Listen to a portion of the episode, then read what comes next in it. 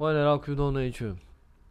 首先，在开头先祝大家呃，二零二四新年快乐。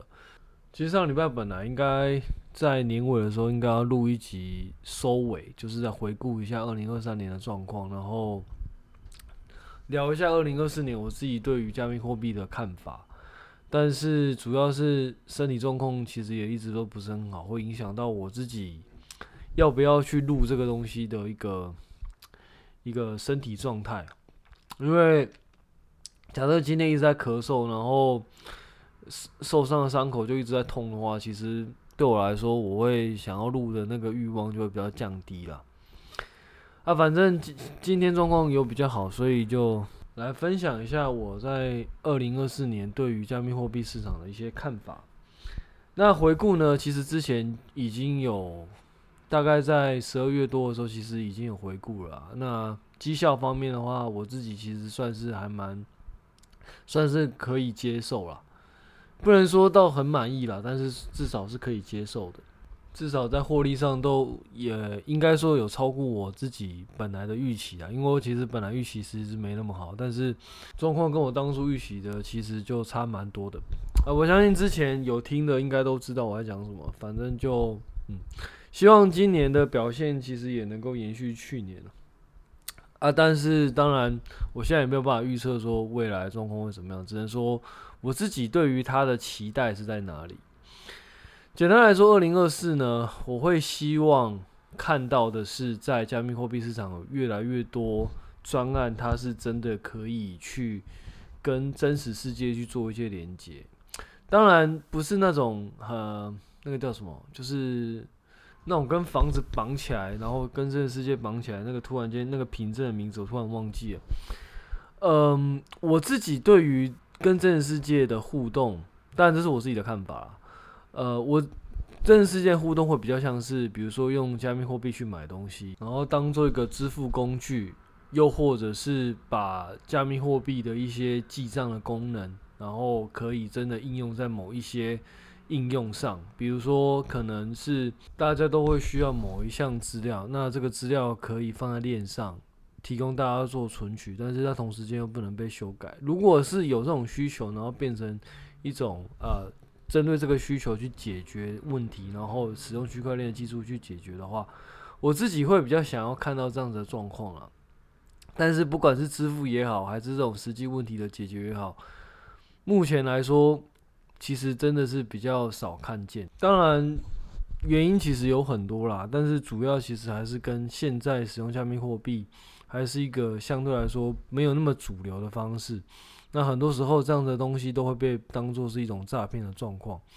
然后再加上之前 FTS 事件之后，就会有很多那种奇奇怪怪的，应该说很多。圈外人就会对于加密货币有一些奇奇怪怪的看法，比如说像我有一个朋友，他可能就是对于币圈的东西，他都会把它认为是一种诈骗。那这个也延伸到 Solana，这这就是为什么我一直都觉得，呃，如果以 Solana 来说，他最好不要跟 FTS 这种东西的这种事件啊绑得太紧。当然，过去的东西我们没有办法去做改变了，但是我会希望未来其实不要有一个这种专案，其实跟某一个不管是机构还是公司，它绑得很紧，这样子的话，其实就会比较麻烦一点。因为当这个东西假设，当然它发展很好的话，那连带的这个项目可能也会被推波助澜。其实就像现在的 Jump 跟 Solana 一样，但反过来说，假设今天这个。公司或者说这个嗯机构，它可能没有那么强势的，或者说它可能发生一些状况，那相对来说这个项目就会受到一些影响。我自己觉得，像于加密货币这种相对来说是属于 open source 的比较 open source 状况的专案来说，其实它最好不要跟这一些机构绑得太紧，又或者是说它其实应该要有。好几个不同的机构去同时去做一个平衡，我自己觉得这样会比较好一点了。因为假设今天一个机构爆掉，至少你还有其他机构可以撑场面，不至于到呃全部的机构就是只有一个，然后爆掉就爆掉。我们在 Luna 跟 FTX，我们都可以看到这个状况其实是蛮危险的。但是不知道哎、因为其实现在 Solana 我自己看起来其实是蛮偏，就是跟 Jump 其实走的超近。当然这就像刚刚讲，这有好有坏啦。但是我自己觉得 Solana 其实应该经不起再一次像 FTS 事件的爆炸。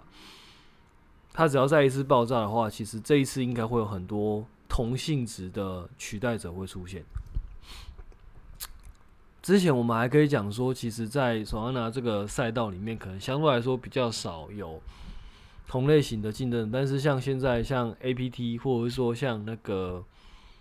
Sui 这两个，其实都是它算是很同类型的竞争者。所以今天一旦有一些状况出出现的话，我觉得应该就会比较危险。相对来说，像 ETH 它的这种依依靠在某一个机构的状况，其实就相对少很多。对我来说，我就会觉得它在某一些机构爆炸的时候，它相对来说会受到损伤就会也会比较小。当然，这些都其实都是一体两面的。话讲回来，以现在的状况来说，我们就可以发现。很多圈外人在看待加密货币这样子的东西的时候，其实还是采取跟 FTS 跟 Luna 相同的看法，在或者说角度再去看待。那这样子的话，其实对于推广加密货币这件事情来说，就会相对来说困难很多。不管是你要找赞助商，或者说你要找投资者，其实他们第一个问题可能就会问说：那我为什么不去投其他的项目？比如说现在 AI 很夯嘛。不管是你要做硬体还是要做软体，其实除了它的话题性之外，可见的那种回报其实相对来说也是比较好计算的。当然，这并不是说 AI 产业的东西，其实你就可以很清楚的去计算出它大概能够赚多少钱，只是说因为。比较多市场的能见度，或者说比较多人会去看待看到这个东西，然后我们也可以看到，其实有越来越多使用案例出现，这两者都会让投资者会更容易的去看待那 AI 这个东西它发展的状况可能会是怎么样，比较好想象了。可是你在 Blockchain 的话，前有就是诈骗的事件，然后 FTS 倒闭的事件。然后现在的状况还有一个 AI 的竞争者，钱会往哪里流？其实相对来说就会比较好去掌握。那我们也可以看到，呃，去年整年 AI 部分的那种股票的上涨幅度，跟今年跟去年整个加密货币的上涨幅度，当然加密货币上涨幅度某一个程度上来说可能还是比较大，因为。真正有资格去玩 AI 竞赛的那一些公司，其实基本上都大公司啊，你不太能够期待他们能够涨好几倍，但至少比比特币去年可能我们就抓涨个一倍。但是呢，我觉得去年加密货币的市场的表现，很多时候可能是因为降息的预期啦，大概就跟那种那种呃罗素两千那种小鬼股。他们会喷的理由，可能我会觉得会比较相近一点。所以，假设如果今天我们不看会不会降息的预期的话，我觉得加密货币跟那个 AI 的那种涨幅，可能还是会有一段很大的差距。就是我们会看到很多钱可能会流向 AI，然后不至于在加密货币这边去做停留跟投资。这是当然，这是我自己的看法啦。那我觉得一个最主要的原因，就是因为至少在 machine learning 或者说 AI 这样子的东西里面，很多投资者他是看得到，嗯，这个东西可能会用在哪里，那未来可能它可以怎么用。可是，在 blockchain 里面，我觉得相对来说会比较少看到这样的状况。那我觉得这样子就会对于加密货币的那种资金的流流入就会比较不利一点。虽然说。我这样子讲，跟目前市场的状况好像有一点差别，但是我们可以也可以看到，除了比特币跟以太坊之外，这礼拜的其他像呃像索安娜，或者说像一些其他的山寨币，他们的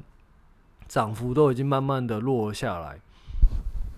当然，他们会继续往下掉，还是会再往回去攻更高，这个我就不太不太清楚。但是至少目前看起来，我自己，但我自己自己就有讲过，因为我自己对于像索安娜可以拉那么高，我其实完全看不太懂的啦。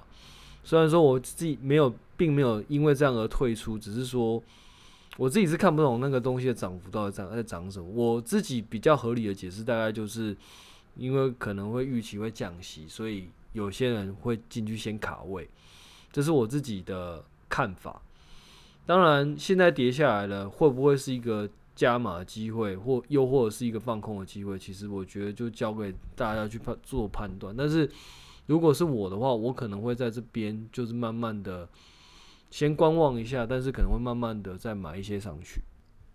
我自己对于买这个东西的理由，目前还是停留在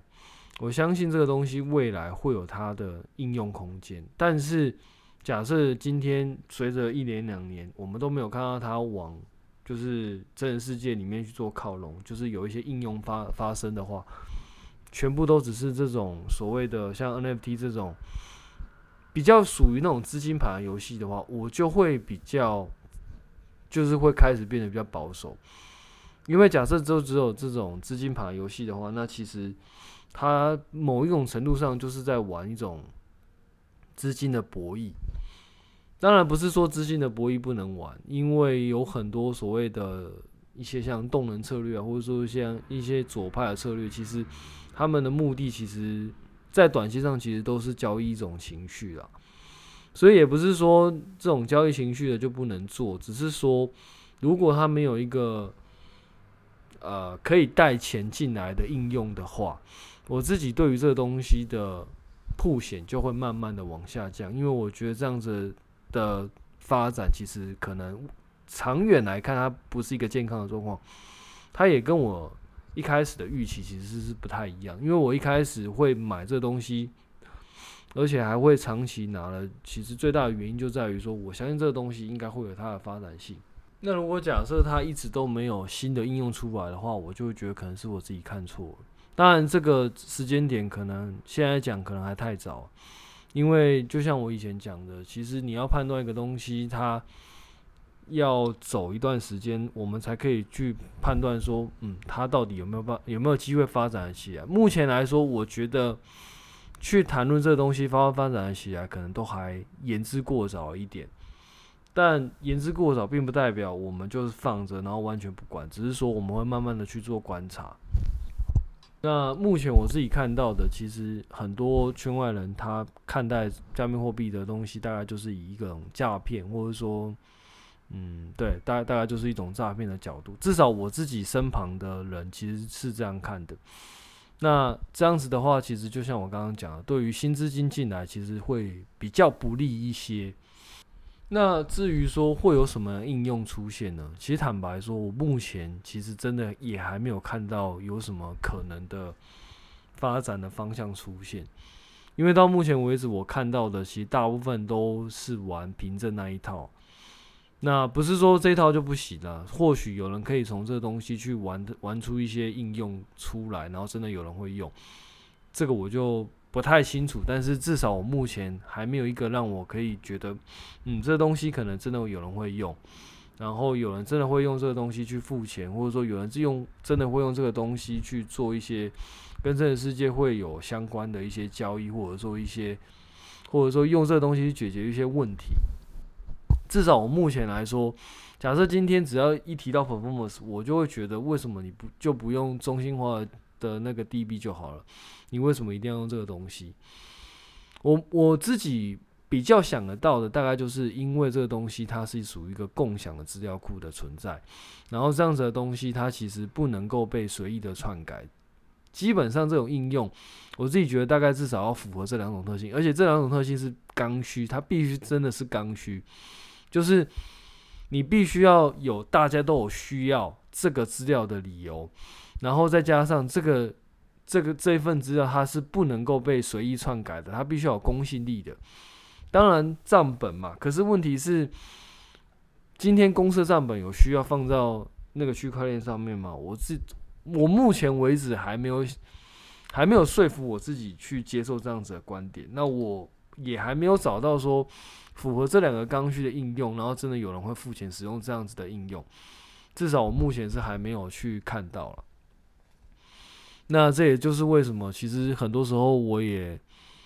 能够分享的其实也不多。如果说除了一些像策略上的东西之外，其实目前来说，如果从基本面的角度来看的话，其实我其实是看不到什么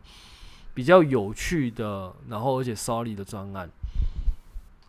那当然，我自己是希望至少在二零二四或二零二五、二零二六，我们可以陆陆续看去看到一些不同像 NFT 之类的方向出现。那当然，这些这些方向出现，并不代表它就一定会成功，但至少它是一个新的尝试，或者是说在支付上面它会有一些新的进展，这些都是我会觉得，诶，这东西可能会可以从比较乐观的角度去看待，这个东西可能真的会成。但目前就真的是还没有看到，至少我自己来看是这个样子。因为其实大部分我目前看到的大部分都是出了一个专案，那这个专案它能不能解决问题不知道，但至少它就大家就是去刷或者是去撸这个空投，然后每一个人就是去尽可能去开多个账号，然后去撸空投撸出来，然后看多少钱，然后再砸。基本上我们看到都是这样一个套路，可是这样子真的是它可以一直持续下去吗？其实我是 我不知道，但是我相对来说是比较悲观的。我并不认为这样子的东西可以一直玩、一直玩，然后一直玩下去。当然，它会有一种一些不同新的花样出现呢。但是这种单纯由情绪堆叠出来所产生的市场的那种波动的话，其实它很容易涨起来，但是它也很容易跌回去。所以。我还是期待会有一个新的、不同的 application 出现，然后那样子的东西是可以让别人愿意去使用它，然后愿意去买单的。这这才是我比较乐见的方向啦。当然，如果要做到这个方向的话，显而易见的，必须要打破的可能就是现有支付系统的一些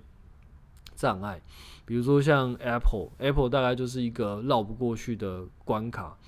因为如果你要使用像 App Store 之类的东西的话，你大概就绕不开它的东西。那到时候你要谈什么去中心化，我觉得，嗯，应该会有很多需要去突破的空间呐。那当然不止 Apple 了，还有像 Visa 这种传统的信用卡公司，其实我觉得都是一些，嗯，不能说阻碍发展了，但是至少应该也是一个竞争者。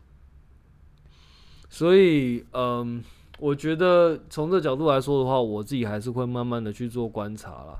那如果我有发现一些我觉得很有趣的方向的话，我到时候也会提出来跟大家分享我自己的看法。那我们就今天就先讲到这边。那也祝大家在新春愉快，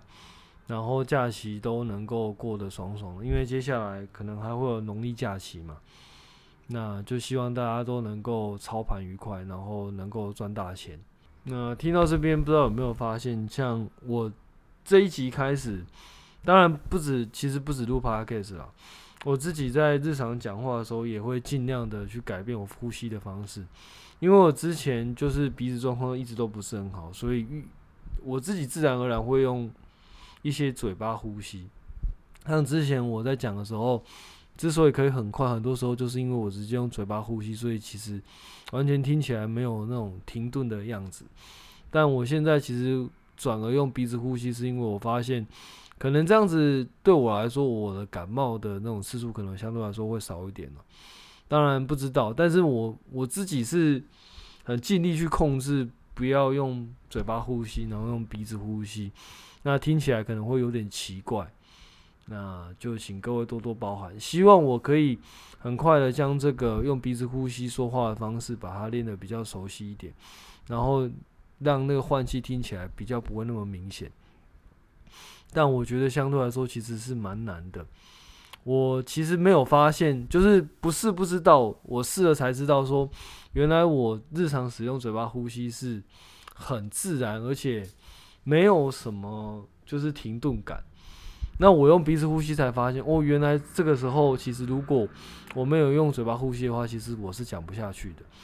那用鼻子呼吸的话，当然缺点其实就很明显，就是它可能相对来说会比较大声，因为我自己鼻子状况本来就不是很好，所以呼吸本来就会相对来说比较大声一点。然后还有就是那个停顿感呢，可能就会变得比较，可能就会变得比较重。但是没办法，为了我自己的那种身体状况着想的话，我其实就会慢慢的练习怎么样鼻子呼吸，然后用鼻子呼吸讲话，尽量让就是这个讲话节奏变得比较顺一点。那如果听得很痛苦的话，那我在在这边就跟你说一声抱歉啦。好，那我们就